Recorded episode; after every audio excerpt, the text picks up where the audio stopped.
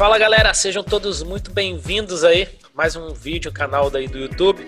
Hoje eu tô com um convidado especial, o Jimmy Carvalho, aí pra gente tá batendo um papo aí um pouquinho sobre o mercado de opções, né? O Jimmy que também fala bastante aí sobre esse mercado. Então, o Jimmy aceitou aí meu convite. Jimmy, muito obrigado aí tá aceitando o convite. Prazer enorme de conhecer, cara. Muito obrigado, Léo. Satisfação toda minha. Tudo jóia, pessoal. É uma satisfação que tá conversando com o Léo.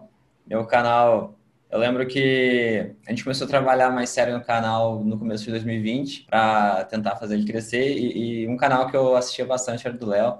Então é muito legal estar aqui conversando com, contigo. Obrigado pelo convite. Poxa, que bacana. Queria conhecer um pouquinho mais da história do Jimmy, e aí a gente vai bater um papo sobre isso.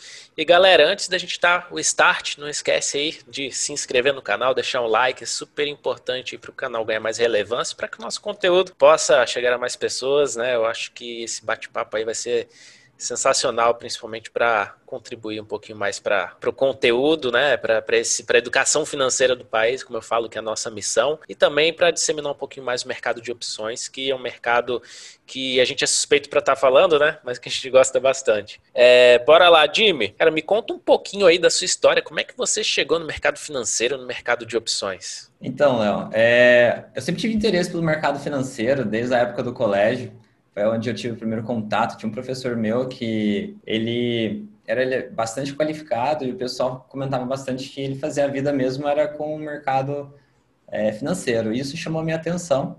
Acho que foi o primeiro ponto ali que, que me despertou. Depois disso, eu comecei a ir atrás. Depois do colégio, eu busquei eu, eu busquei ter mais contato com o mercado financeiro. É, comecei a operar mercado de moedas, o forex. Eu comecei acho que como boa parte das pessoas começam com coisa que não, não, não dá muito, não tem muito futuro. Eu, eu, comecei a operar Forex, operava alavancado lá, mercado de moedas. É, bolsa de valores, eu começo, eu operava swing trade com análise técnica.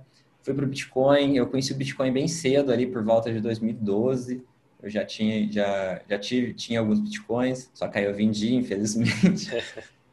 E, e daí meu interesse sempre foi aumentando e eu tive sempre a vontade de achar algo que me desse maior probabilidade de sucesso. A ideia, acho que de todo mundo é buscar tipo um santo graal, né? Algo que vai fazer você enriquecer. E comigo não foi diferente, eu fui buscando e conforme eu ia estudando, eu ia descobrindo coisas novas. Eu sempre fui muito curioso relacionado ao, ao mercado. E aí e um dia eu fiquei sabendo que existiam as opções. Eu bati papo com um cara que ele, trabalha, ele tinha trabalhado numa corretora e aí ele veio falar que ele fazia muita venda coberta, ele ganhava dinheiro com isso. Que ele fazia uns anos que ele estava sem trabalhar e estava se sustentando com venda coberta e isso me chamou a atenção. E foi onde que eu passei depois disso uns seis meses estudando para sobre opções, porque ele não soube me explicar muito bem, eu não consegui entender como funcionava toda a dinâmica das opções. E aí, lá por volta mais ou menos desses anos 2012, 2013, onde eu comecei a fazer minhas primeiras operações com opções. E, e foi daí, uma busca incessante, incessante aí atrás do, do, da rentabilidade, né? De um modelo que me desse maior, maiores probabilidades de ter sucesso no mercado. Cheguei até a programar é, pelo MQL, que é a plataforma do MetaTrader, uhum. sabe? Aquela linguagem do MetaTrader, aquela plataforma programar robô e tal. Mas o que eu achei que o que eu achei de mais vantajoso no mercado foram as opções. Foi o que eu achei de mais é, que dá mais poder e você pode achar assimetrias maiores, você consegue achar melhores probabilidades de sucesso. E foi daí eu continuei estudando opções uh, e virou minha paixão, é o que eu opero já há muitos anos. E qual foi a primeira operação aí com opções que, que você executou? Primeira operação foi uma venda coberta dentro do dinheiro. A pessoa que me contou sobre venda coberta, ele fazia fora do dinheiro. Mas aí eu comecei a pensar, comecei a ler, estudar e percebi que se eu fizesse dentro do dinheiro, é, com a intenção de ser exercida, eu teria uma certa segurança é, em relação à queda. E eu comecei operando dessa forma, fazia o que a gente chama de operação de taxa, né? Só para querer ganhar a taxa do mês. E é isso, eu fazia venda coberta com Petro, foram as primeiras operações que eu fiz. Eu até recomendo quem começa a, a, começar com essas operações mais simples, como venda coberta e venda de put. A grande diferença é que hoje eu não faço dentro do dinheiro mais, eu, eu faço fora do dinheiro, tenho uma carteira, hoje eu opero completamente diferente. Mas eu comecei com isso, com uma venda coberta, uma operação de taxa, venda coberta dentro do dinheiro. Bacana, cara. E eu, minha primeira operação também com opções foi com venda coberta, só que eu não dei muita sorte na minha primeira operação com venda coberta de opções, porque eu comprei OGX com toda a grana Nossa. que eu tinha para estar tá fazendo venda coberta. E aí o resto é história, né? Eu perdi nessa brincadeira uns 30 mil reais. Então, eu sempre falo assim, pô, venda coberta é uma operação super rentável, consistente, mas a gente tem algumas, alguns pontos importantes que a gente tem que se atentar. Primeiro, é sempre optar por ativos bons de empresas sólidas. com então, certeza. Porque o seu risco, querendo ou não, ficar com ativo na mão. Então, só, só, olhar para a taxa que você vai receber. É, não é, faz sentido. Não faz sentido, tem que ter esse cuidado. É, e outro que a gente tem outros mecanismos com opções também, né? Com outras, é, utilizar outras estratégias para proteger a própria venda coberta, ou lançamento sintético, né, que é a venda de put. Então, isso é bem legal. Inclusive, eu tenho dois estudos aqui, um que foi feito por um colega meu no projeto de conclusão de curso dele do, do MBA em Finanças no INSPER, que, que ele pegou um histórico de venda coberta com BOVA 11, mostrando uma taxa média mensal de 3,55% ao mês nos últimos 10 anos e 4 meses. E aí depois também que tem um estudo do Goldman Sachs, né, mostrando também a rentabilidade da estratégia nos últimos 16 anos no mercado americano. Então, então assim, eu, eu, o que eu acho legal é ter esse embasamento ali na estratégia, né, para a gente. Tá... Ajuda demais, exatamente. Eu passei a fazer, a, a, a, definir minha venda coberta fora do dinheiro também com, com aqueles índices da Bolsa de Opções de Chicago, eles têm os índices das operações com opções. Aí tem lá, é, venda coberta dentro do dinheiro, no dinheiro, e a fora do dinheiro deles é a Delta 30. E de todas as operações com opções que eles analisam, a que ganha do buy and hold tradicional é a venda coberta fora do dinheiro. Eles têm um, um índice puxa 30, 30 e poucos anos também. É bem legal. Não sei se você já viu qualquer coisa. Se você não tiver visto, eu te passo depois. Depois você manda esses estudos também, que ah, legal, legal ter mando. um embasamento assim, científico, assim, uma, uma coisa mais. Um embasamento base, maior, né? né? Técnico, né? Um embasamento técnico da, das operações. Isso é muito legal. Pô, que maravilha, cara. E inclusive esse estudo do Goldman Sachs, né, ele mostra que no mercado americano foi a estratégia se deu melhor com um lançamento fora do dinheiro. No mercado brasileiro foi no dinheiro, mas eu acho que é muito também do, da situação do mercado, né? O mercado, mercado lá fora há alguns anos, né, em tendência de alta. Então acho que isso daí acaba Exatamente. tornando favorável também para o lançamento fora do dinheiro. E quais são as operações que mais te marcaram, assim, positivamente e, negativamente? Assim, operações trades, assim, uma, uma operação só? Ou, ou, É, uma operação só, um trade, um negócio que. Ah, eu acho marcou. que no, come é, no começo, é, são, as operações no começo são as que mais marcam porque é onde a gente fica mais à flor da pele, né? Depois de um tempo a gente acaba desensibilizando um pouco, vira tudo mais automático vira só um trabalho. Mas no começo, quando a gente ganha, sei lá, mil reais e, putz, é, já impressiona. Eu lembro uma vez que essa foi uma operação positiva que, que me marcou bastante. Foi, eu, foi quando eu, eu comecei com venda coberta, depois eu comecei a fazer algumas compras a seco. E eu lembro de, antes eu trabalhava, né? Antes de sair para o trabalho, eu programei a, a, a ordem para comprar uma opção é, num preço bem mais barato que, tava, do que do último negócio e já programei a, o gain a umas seis vezes, oito vezes, não sei a quantidade que eu ia pagar. O gain era bem maior do que o valor que, que eu ia entrar. Pus lá, programei a ordem, né? Ficou pendente porque não tinha ninguém para fazer negócio e fui trabalhar. Aí no final do dia, quando eu voltei, tinha executado a minha ordem de entrada, a minha ordem de saída e eu ganhei, tipo, na, nesse dia, em um dia, eu ganhei mais do que eu, ganhei, do que eu ganhava trabalhando o mês inteiro. Aí nesse dia eu, eu senti o impacto, o potencial do mercado financeiro, como que isso pode fazer diferença, né? Como que pode dar um retorno alto.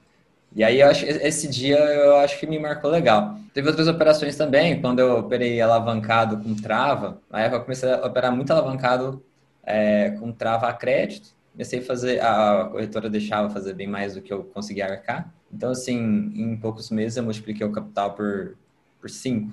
Aí depois, quando deu errado, nossa, eu entrei em desespero, minha operação começou a dar errado.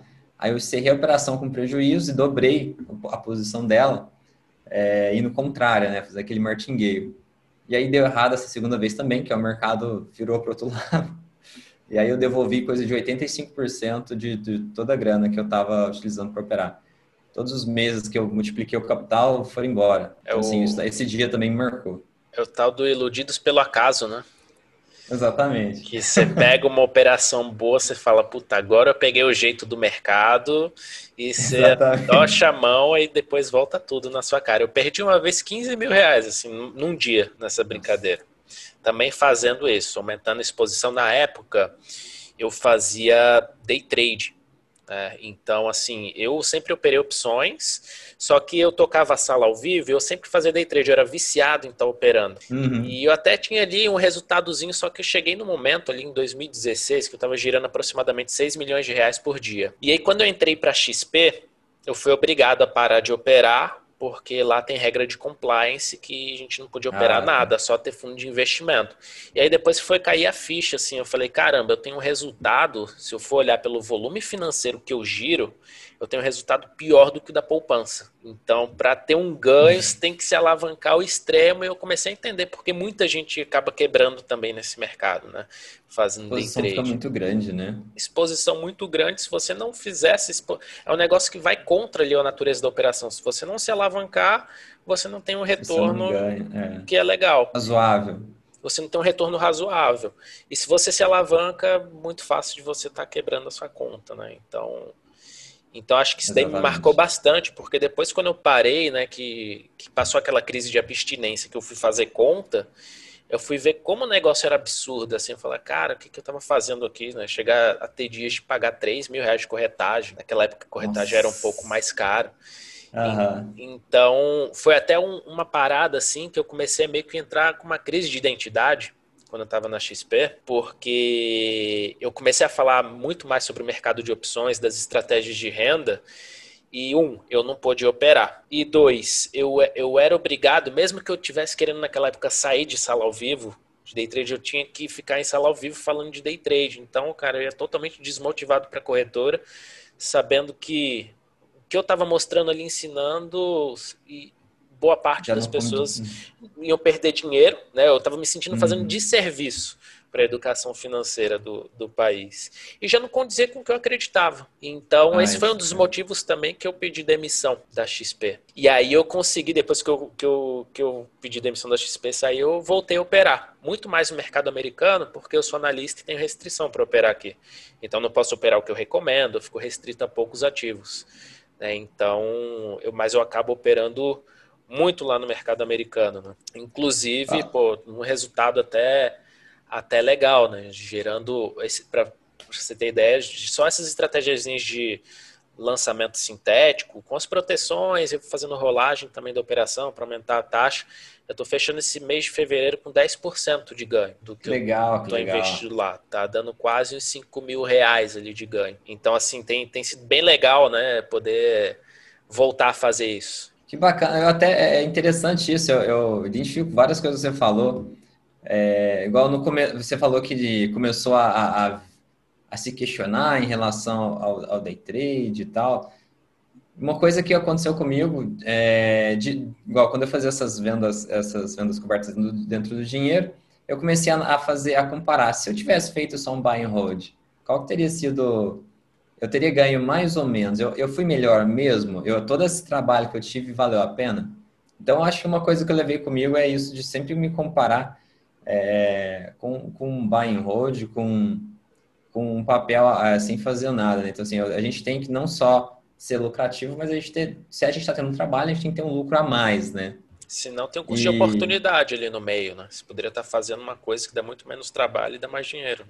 Exatamente. E sobre ser analista, eu até eu, ano passado eu estava me questionando sobre virar analista e tal, tirar certificação, porque o pessoal passa até às vezes um pouco mais de confiança e tal, tem um embasamento legal do mercado. Só que aí me falaram isso, assim, me alertaram, ó, você tem plena noção que você não vai poder operar, né? É, depende, você vai ter algumas restrições. Aí eu até desisti de fazer isso por causa dessas restrições. Mas aí no mercado americano você pode operar normal, né? Não tem, não, não segue, não interfere, né, a sua você ser analista aqui, né? Não, posso operar normal. E assim, no mercado brasileiro eu não posso operar o que eu recomendo cinco dias antes, 30 depois. Então eu tenho que ver, puta, às vezes eu passei uma recomendação no mês passado de um ativo e nesse mês é, eu estou vendo ali que dá para fazer alguma coisa. Então, se eu for operar, eu não posso fazer a recomendação em cima dela. Embora muitas pessoas façam isso, né? E bate de frente com a CVM, mas eu, eu sou muito certinho assim, né? Eu sempre fui muito cagão de fazer qualquer coisa errada e sempre, e sempre segui muito a linha assim do que é o certo. Então mando relatório todos os dias para a PMEC. E eu acabo operando mais aqui no mercado brasileiro em ativos que eu, que eu não recomendo. Justamente assim, para não ficar esse negócio, ah, quando é que eu recomendei? Eu já posso operar, mas se eu operar e estiver na condição uhum. legal, não posso recomendar. Então separa ali nos dois, três ativos que eu posso ficar girando e, e e acaba operando no Brasil também, porque o Brasil a gente tem uma, algumas características diferentes do mercado americano, como curva de volatilidade implícita, tem, tem algumas, algumas oportunidades que tem aqui e não tem lá, e vice-versa. Tem algumas oportunidades que tem lá e não tem aqui. Então, assim, o meu sonho é, é o quê? Que tenha mais gente falando no mercado de opções, para que tenha mais liquidez no mercado liquidez. de opções. mais pessoas mais operando, aí vai ter mais ativos para estar tá conseguindo operar e também vai ter oportunidade para todo mundo, né? Então, eu acho que esse seria o melhor dos mundos. O mercado americano é muito interessante. Eu, eu opero alguma coisa lá também e eu acho muito, muito legal algumas coisas que a gente consegue fazer lá, algumas oportunidades que a gente encontra lá, que seria teoricamente possíveis aqui no Brasil. Ah, algumas eu utilizo muitas opções longas. Lá eu opero opções longas com facilidade. Aqui não, né? Aqui é bem mais difícil, o book está sempre vazio. Lá, lá já, já é bem mais fácil. Eu coloco umas ordens bem malucas lá e de vez em quando executa, sabe? Algumas coisas que, ao meu ver, são muito vantajosas para mim, com preço ótimo para mim. E lá de vez em quando executa. O mercado lá é, é bem doido. E eu, eu tenho feito, eu fiz trava, trava de alto com put com uma segurança de 50% de queda. A, a ação pode cair lá, 50% eu continuo tendo lucro é, numa, numa ação americana. Isso é impossível no Brasil, assim, de você conseguir o mesmo risco-retorno com uma segurança, é, com risco-retorno razoável, com uma segurança de 50% de queda. Eu acho muito legal lá. Você está acompanhando a situação do GameStop lá, que o pessoal do Reddit está tá inflacionando a, a ação? Não, não estou acompanhando. Fala um pouquinho aí. Ah, tem um grupo no Reddit, que quem não conhece Reddit, é um site, né, que é, são como se fossem várias comunidades, e aí tem uma comunidade que chama Wall Street Bets, né? Ah, Seria... eu vi essa treta aí. Jogaram lá no, no grupo. Mas pode falar. E aí a galera lá de vez em quando fala, vamos para cima disso aqui. E aí eles pegaram uma ação que estava muito shorteada. Eles começaram a fazer short squeeze, é, começaram a todo mundo se juntar, comprar e comprar calls porque lá tem o formador de mercado, né, em alguns strikes. E aí, quando a pessoa compra call, o formador de mercado tem que comprar o ativo para se proteger, né? E aí, eles todos estão comprando calls e ações e fazendo com que o preço suba. Essa ação custava, alguns meses atrás, 4 dólares. Hoje, eu acho que está uns 90, eu estava olhando aqui, é o código, acho que GME. Tá, tá custando uns 90 dólares, cara. Eles multiplicaram a ação por, por uns 20. Dá, dá uma olhada aí, GME. GameStop. É GameStop aqui. Cara, tá 91 dólares, 75 cents. Dá uma olhada no gráfico aí de, Isso, sei lá, seis cara. meses. Mas deve estar tá dando uma treta pesada, né? Com Eles... a SEC. Caramba. Parece o gráfico da Mundial. Você lembra da Mundial ou não? Não, não lembro. Não lembro? É o, é o caso dos alicates lá? É, bolha do alicate lá. ah, sei. Sei qual que é o caso, mas eu não, não vi o gráfico. Só sei da história. Mas eles aí, engraçado que eles se reúnem, tipo, num grupinho na internet, cara. É tipo, não sei se você conheceu o Forchan, é, que era um... A galera excluída da internet tinha uns grupos. E aí essa galera segue o mesmo padrão, assim. Forma e faz uns ataques em conjunto. Só que agora eles têm dinheiro e eles atacam em conjunto ações. Cara, e que galera... coisa maluca. Mas a SEC deve estar deve tá batendo pesado nisso, né? Teve um formador de mercado que teve que te pedir 2,7 bilhões, se eu não me engano, ontem, para cobrir as posições, porque começou a ter muito pedido de margem. E aí eles tiveram que, que pedir um resgate aí para não quebrar. Cara, a ação muito forte. A ação, se a gente for ver aqui, deixa eu ver, ela bateu no ano passado, ela chegou a bater 156 dólares. Que louco, né? Ontem chegou a bater isso, não foi não? Ontem. Ah, não, verdade, foi ontem. Verdade, eu tava olhando aqui, achei que era no ano passado. Ontem, dia 25 de janeiro, bateu 156 dólares, hoje voltou para 91. É isso mesmo. Eles estão saindo nas notícias lá, tal. A galera tá louca, cara. O povo de fundo de investimento, ó, os analistas lá nos Estados Unidos, a galera tá tudo doida porque teoricamente é, é uma molecada deturpando o mercado financeiro, manipulando. Manipulando, né? É já muito... já entra uma legislação, alguma coisa para travar isso aí, né? Eu não sei então, se já estiver rolando a investigação. Ela é, é, interessante essas coisas para você ver como o mercado americano está à nossa frente. Hoje eu estava conversando com o Wilton, que ele é, ele foi mentorado meu e hoje tá, ele está na minha equipe, né? E uhum. aí o Wilton ele estava falando que ele opera também lá no mercado americano. Ele falou, cara, se você fizer três day trades no mês, a bolsa ela trava a sua conta, ela bloqueia a sua conta. Ah, você é, tem que é ter, você tem que ter 35 mil dólares para ela destravar e você tem que enfim, pedir, eles, pedir para eles destravarem a sua conta. Eles têm regras contra o day trade e várias corretoras têm isso. Se você é considerado um day trader, eles bloqueiam sua conta.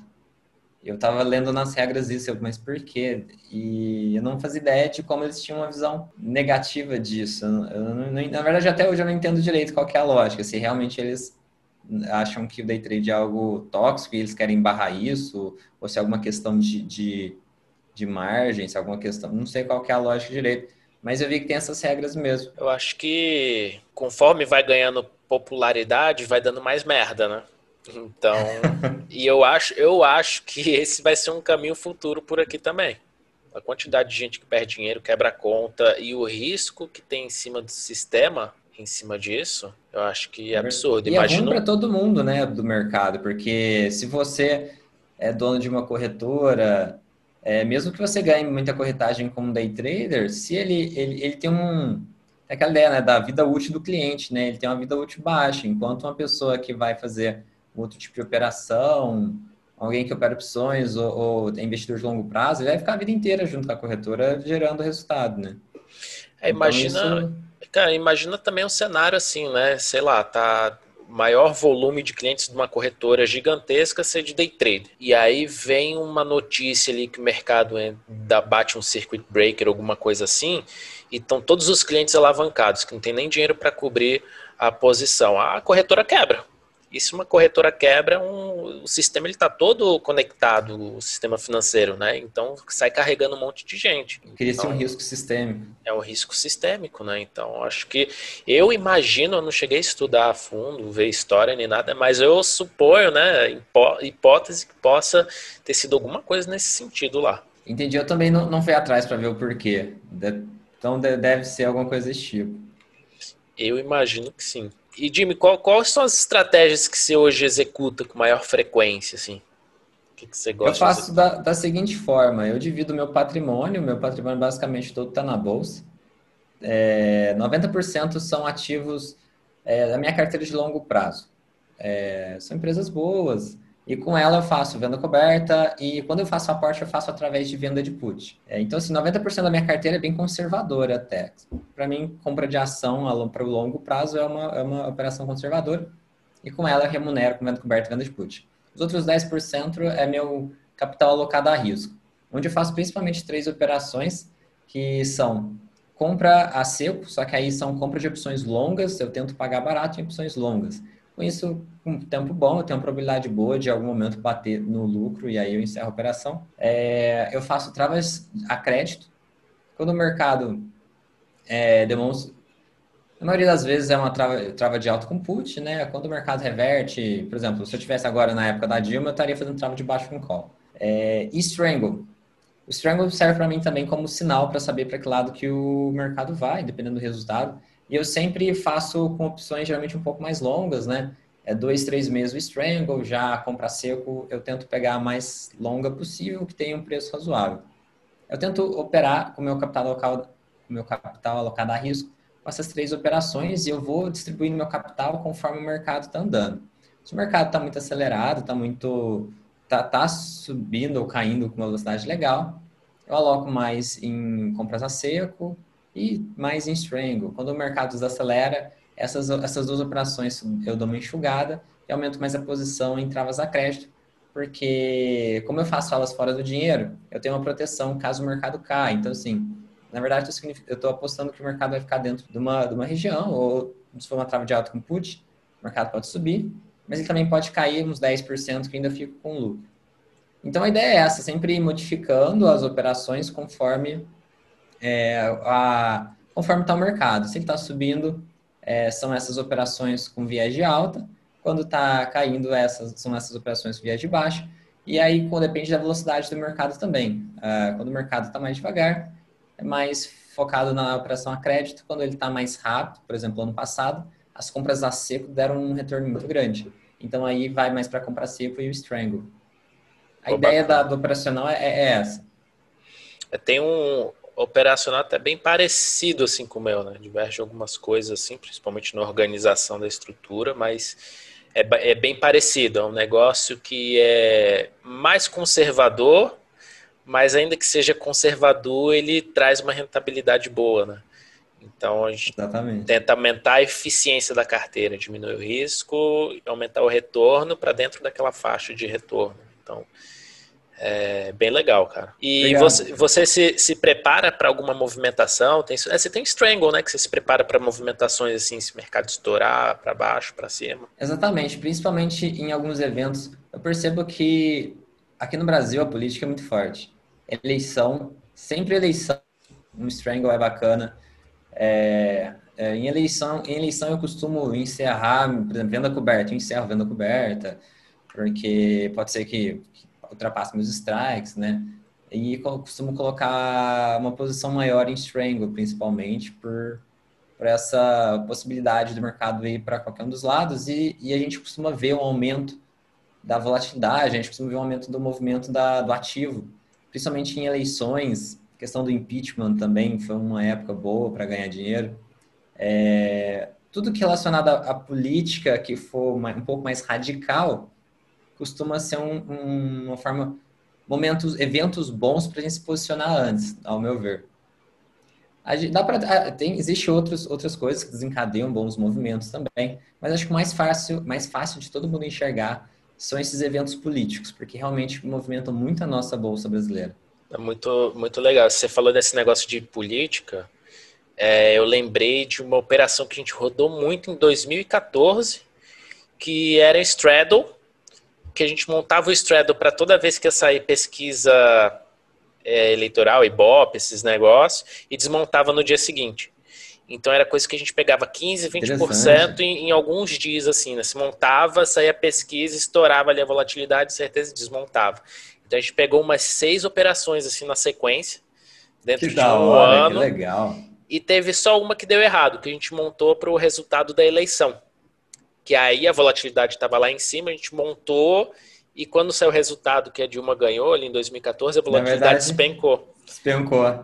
Porque sumiu a incerteza, né? É, e aí foi a única vez que a gente perdeu ali no, no Straddle. Mas perdeu em coisa em torno de 30%, 35%. Então, tudo, tudo que a gente pegou ali é, ainda fechou com bom lucro ali em 2014. Só que depois mudou um pouco a dinâmica do mercado, né? Então, a gente acabou não montando. A gente montou um recente que foi para as eleições norte-americanas. Uhum. Que a gente montou um straddle, porque falei, pô, pode, pode despencar ou pode disparar o mercado, a gente vai saber o que, que vai acontecer. E aí o straddle, ele até. Foi muito bom, né? Até fluiu bem.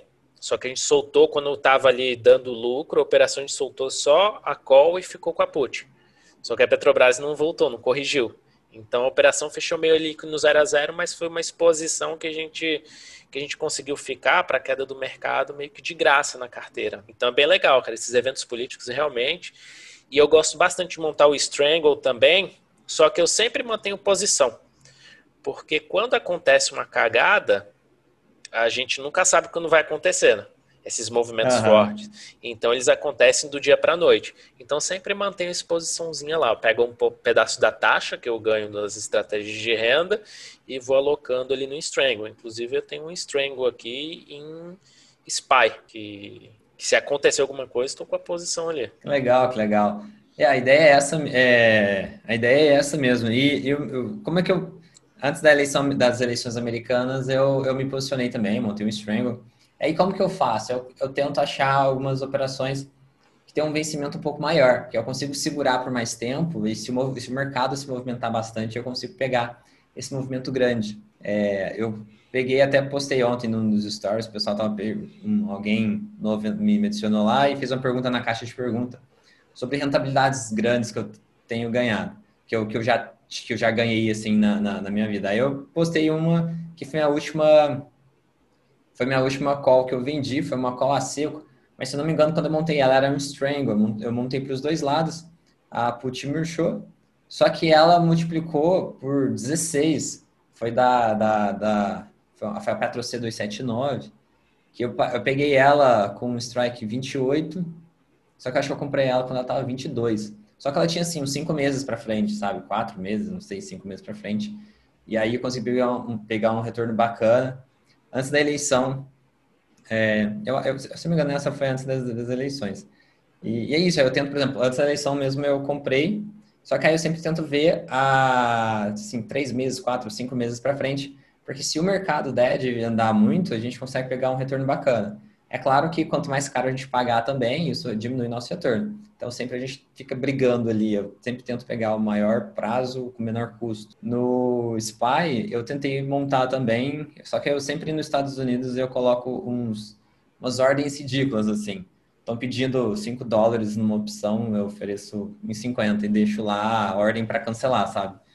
É, até, até para cancelar até o vencimento. Como é que fala? É, a FAC, né? A FAC, é. Válido até cancelar. É. Isso, é, eu, eu, faço isso lá, coloco umas ordens ridículas e deixo. Aí no, no SPY não executou as minhas ordens. Lá não, não, não quiseram fazer negócio comigo. Mas é muito engraçado que várias. Eu, eu fechei, eu comprei umas opções da, da ADR do Bradesco lá para 2023 ou 2022, não sei.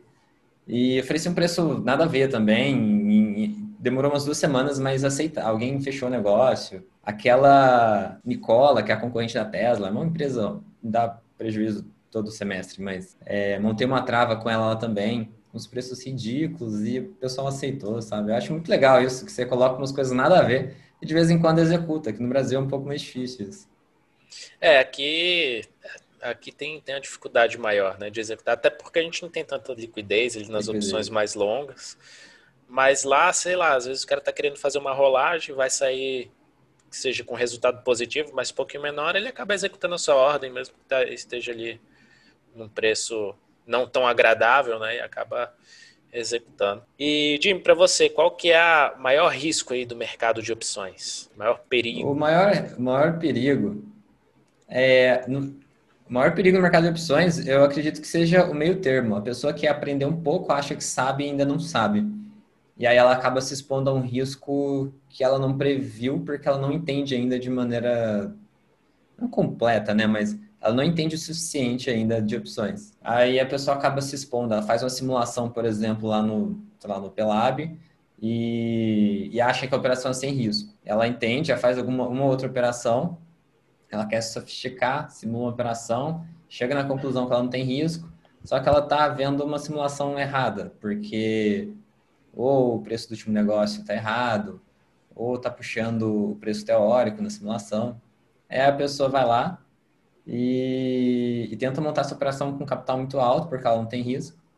Na verdade, a leitura da pessoa foi errada. É uma, na verdade, ela está montando uma operação com risco razoável, com capital alto, aí quando dá prejuízo, a pessoa se ferra. Por que, que eu estou dando esse exemplo que é bastante específico? Porque aconteceu isso, me pediram ajuda esses dias, um pouco antes do, do exercício da opção, me perguntando o que a pessoa devia fazer.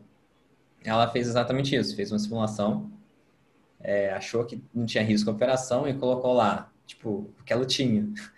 Ela tinha de, de, de investimento lá 100, 200 mil, colocou isso. Aí no exercício, o, ela é ser exercida em, em milhões, sabe? Só a corretagem que ele ia pagar é uma fortuna. Aí eu falei para ela, no dia que foi fala com a corretora, no dia que você foi exercido, você já encerra essa posição, o que você tiver de comprar, você vende, mas aí isso aí foi, foi feio. Mas é, acho que é isso, a pessoa tem que ir com calma, operar sempre pequeno, se ela não tem certeza ela tem que operar com lote mínimo, só para ela entender a dinâmica da operação. Depois disso, simulação. Se tá bom demais para ser verdade, é mentira. Então vai com calma. Nada é bom demais para ser verdade, então não existe almoço grátis, né? Não existe almoço grátis, exatamente. Existem operações de renda fixa com opções? Existe, mas provavelmente você não falar falando para o nosso espectador, provavelmente você não vai conseguir fazer por enquanto. É, deixe isso para daqui uns anos, aprende a operar opções básico mesmo. E, pô, se você for querer fazer renda fixa, vai lá e compra um tesouro direto. É, de início é isso, porque o iniciante faz muita confusão quando envolve muitas pernas, quando envolve uma complexidade maior. Então, vamos do básico, começa a fazer as operações que envolvem uma perna só, depois vai para as travas, depois, se quiser, faz um aerocondor, alguma coisa assim. Deixa essas operações mais complicadinhas mais para frente. É, domina primeiro os conteúdos, uma, com, por exemplo, domina a, a, simulação primeiro, né? Igual, se a pessoa errou na simulação, ela não entendia o que, que pode acontecer de errado numa simulação. E isso é, é básico, ela tem que dominar. Então, acho que é, que é isso. A pessoa precisa. O risco de opções é o risco de conhecimento e o risco da ganância. A pessoa quer se expor demais, ou então a pessoa não entende o que ela está fazendo. E acha que, achar que sabe, achar que sabe e, e, e fazer errado. Porque quem não sabe, não faz, eu acho. Assim.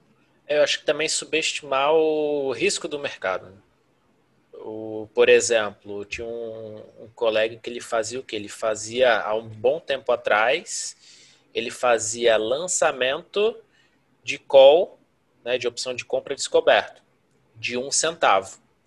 Só que o que, que ele fazia? Ele enchia, ele enchia o carrinho, ele alavancava até o talo ali, que ele falava, ah, a probabilidade disso daqui dar errado é quase zero. É e aí foi quando a, a Petrobras descobriu o pré-sal. E aí Não. o cara quebrou a conta e ainda ficou devendo. Caraca. Então, assim, não, você tem que. É o pozinho ao contrário. É o pozinho ao contrário. Você tem que entender quais são os riscos daquilo que você está fazendo e nunca subestimar que aquela, aquela condição ela possa acontecer. Você sempre tem Exatamente. em mente. E se acontecer, como é que eu vou ficar? Então, uhum. você tem que, tem, tem que sempre ter o se acontecer, né? Que as pessoas acabam sempre, falando, ah, não vai acontecer, mas pode acontecer. Sempre esteja preparado para o pior cenário. Acho que Exato. a lógica, essa é uma lógica interessante. Se acontecer a pior coisa, eu ainda vou estar bem. Sempre opere pensando nisso. Acho que é uma dica que eu daria.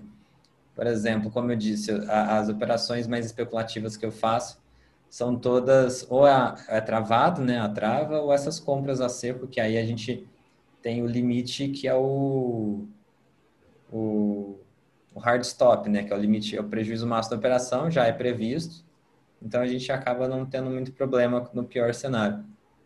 Mas venda descoberta eu não recomendo para ninguém.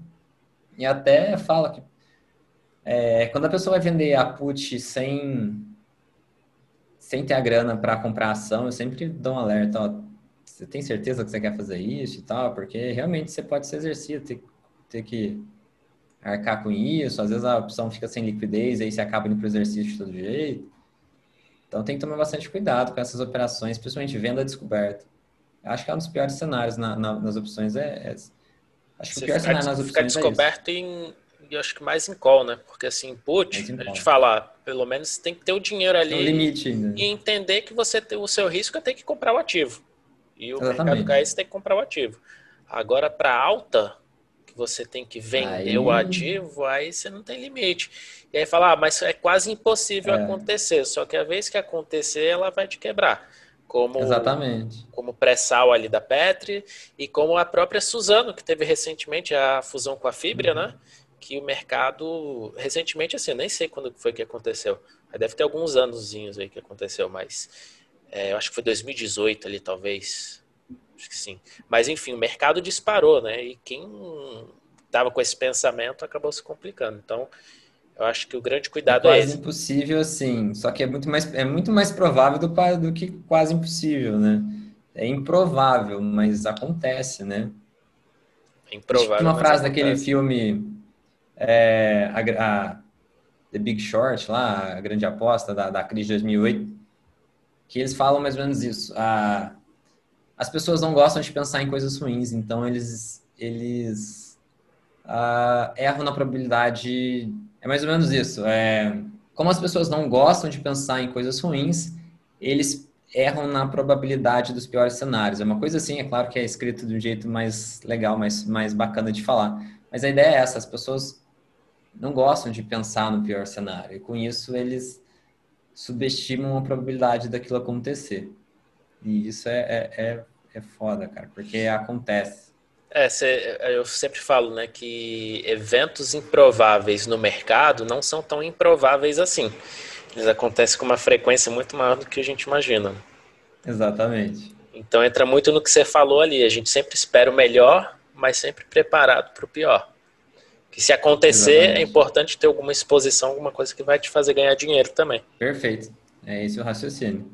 Ô Jimmy, você tem algum curso, treinamento disponível que a galera pode encontrar? Como é que, como é que funciona aí seus, seus treinamentos? Eu tenho a mentoria que atualmente está com as inscrições encerradas e obrigado por não ter perguntado. Abri uma caixa de pergunta ontem, várias pessoas perguntaram. Ah, eu estou reformulando todo o curso porque é, antes era é, sempre foi muito pessoal nossa mentoria e isso me isso, isso é muito legal porque eu conheci muita gente. Eu, eu fiz amizade com vários dos meus alunos mas eu tinha um limite, eu tinha um limite muito pequeno dos alunos. Muita gente ficava de fora, é, as vagas acabavam rápido e agora a gente está reformulando. Então a gente deve abrir as inscrições meio de fevereiro, alguma coisa assim. Assim que tiver, eu vou divulgar para o pessoal aí. Quem quiser tiver interesse, segue a gente lá no Instagram e no Telegram, que eu aviso por lá. Ah, você aproveita e divulga isso, qual que é o seu, seu Instagram, o seu Telegram, o YouTube também. Vou colocar nas, na descrição aqui também. É, meu YouTube é Jimmy Carvalho. Se vocês colocarem Jimmy Carvalho, vocês vão me achar por lá. Meu Instagram é carvalho, arroba carvalho.jimmy. Telegram é t.me barra Jimmy Carvalho. É, é, simples assim. Bem simples. Jimmy com dois M's e um Y no final. Exatamente. É, aí não é tão simples, né? Jimmy é J-I, dois M's Y. É, essa parte já é mais complicada. A gente está caminhando aqui para os momentos finais. Tem alguma coisa que você queira dizer para o pessoal? Alguma dica para quem está começando? Espaço todo seu aí. A dica eu acredito que é vai com calma. Investimento é, é uma das poucas coisas que você realmente leva para a vida inteira. Nem a sua profissão você leva, porque um dia você aposenta da sua profissão, mas os investimentos não. Quem vai te sustentar o dia que você parar de trabalhar serão seus investimentos. Então, vale muito a pena você aprender. É, dedica, Comece pelo básico, comece humilde, opere pequeno no começo, mas se dedica porque vale muito a pena. Mudou minha vida, com certeza mudou a do Léo também, e você fazendo sua parte deve mudar a sua também. Pô, que bacana. É, é uma coisa legal que eu, que eu falo também, que eu, que eu já vi de outros players, né, falando que você não investe ou opera para ficar rico amanhã mas sim para que lá na frente você possa ter mais tempo para você, né? Que é o único bem que você não pode que você não pode recuperar é o tempo perdido, mas os investimentos podem fazer com que você tenha mais tempo disponível lá no futuro.